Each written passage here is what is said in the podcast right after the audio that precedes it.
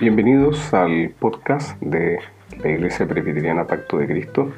Continuamos con nuestra serie devocional basada en el libro de los Salmos, en el Salmo 115.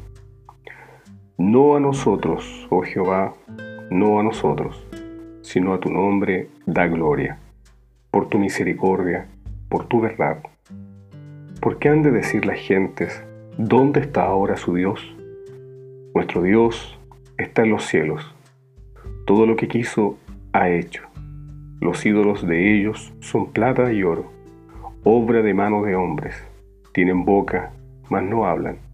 Tienen ojos, mas no ven Orejas tienen, mas no oyen.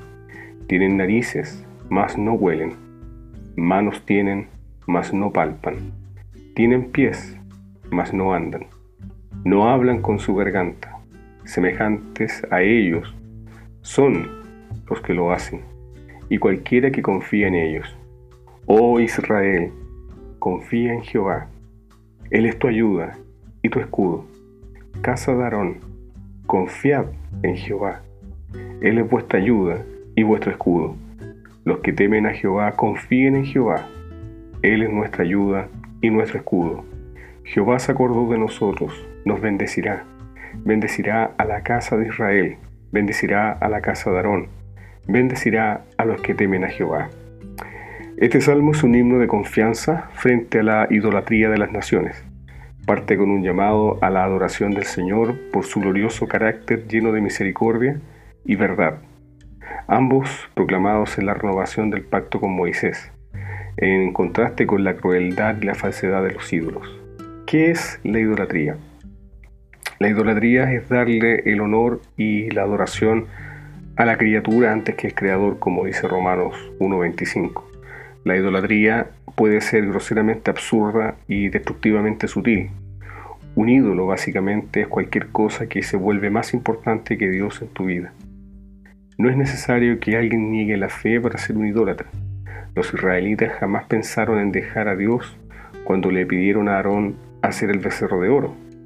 Ellos dijeron, estos son tus dioses que te sacaron de la tierra de Egipto. Es fiesta para Jehová tu Dios. La Biblia no enseña que la idolatría es un pecado entre otros.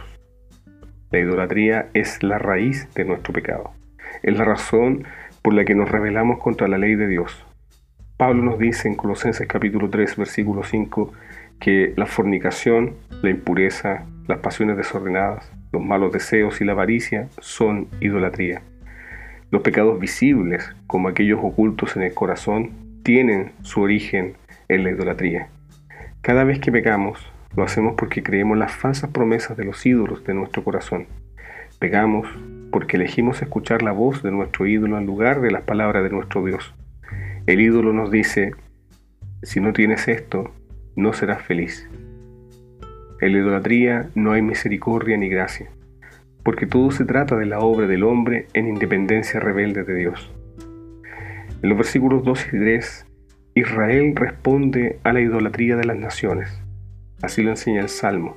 Las naciones se burlan del glorioso nombre del Señor, usando la antigua forma blasfema como lo hizo Sennacherib en 2 de Reyes capítulo 18 versículo 35. La respuesta a la pregunta blasfema ¿dónde está su Dios? Es respondida por la afirmación nuestro Dios está en los cielos todo lo que quiso, ha hecho. Esto nos recuerda lo que sucedió cuando el rey Ezequías clamó a Dios em, pidiendo ayuda contra las blasfemias de Sennacherib en 2 de Reyes capítulo 19 versículo 15 al 19. Los dioses paganos tienen sus imágenes visibles en sus templos, pero nuestro Dios está exaltado. Él hace todo lo que le place, porque precisamente está exaltado por sobre todo. Nuestro Dios es el creador de todo, en contraste con los ídolos, que son creaciones de manos caídas. Pueden ser construidos por materiales costosos, con sangre, con sudor humano, pero siguen siendo obra de hombres caídos. La confesión de los hijos del pacto en el Antiguo Testamento era, creo en el Señor, creador de los cielos y la tierra, como afirma el Salmo 121, mientras que los ídolos son una parodia burda del Dios creador. Nuestro Dios es libre y soberano, hace todo lo que quiere. Los ídolos son obras de manos humanas. Pero cuando los hombres abandonan el conocimiento de Dios, se entregan a la idolatría. Fyodor Dostoyevsky dijo, el hombre no puede vivir sin arrodillarse. Si rechaza a Dios, se arrodilla ante un ídolo. No hay ateos, sino idólatras. Luego en los versículos 5 al 7 encontramos la insensatez de la idolatría. Los ídolos tienen boca, pero no pueden hablar. En contraste con la poderosa palabra del Señor que creó los cielos y la tierra y que sustenta todo con su palabra. Tienen ojos, pero no pueden ver lo que está sucediendo en el mundo. Mientras que nuestro Dios ve, como dice el Salmo 11.4, el Señor ve, sus ojos ven. Tienen oídos los ídolos, pero no pueden oír peticiones. Con sus narices no pueden oler los sacrificios. Pero nuestro Dios percibe el olor grato de los sacrificios, como decían los israelitas del antiguo pacto. Parecen tener pies, pero están inmóviles y no pueden caminar solos. En resumen, el Señor en realidad hace todo lo que los ídolos solo pueden pretender hacer. Quien confía en ídolos ha puesto su esperanza en un fraude y se expone al fin de la idolatría. ¿Cuál es el fin de la idolatría? El versículo 8 lo enseña. Semejantes a ellos son los que confían en ellos. El fin de la idolatría es reflejar la imagen corrupta del ídolo. Por la caída de Adán, todos los seres humanos son idólatras, se adoran a sí mismos o algo de esta creación. Cuando Adán dejó de adorar a Dios sometiéndose a su palabra ley, y se sometió al consejo de la serpiente, automáticamente comenzó Adán a reflejar la imagen y el carácter de la serpiente.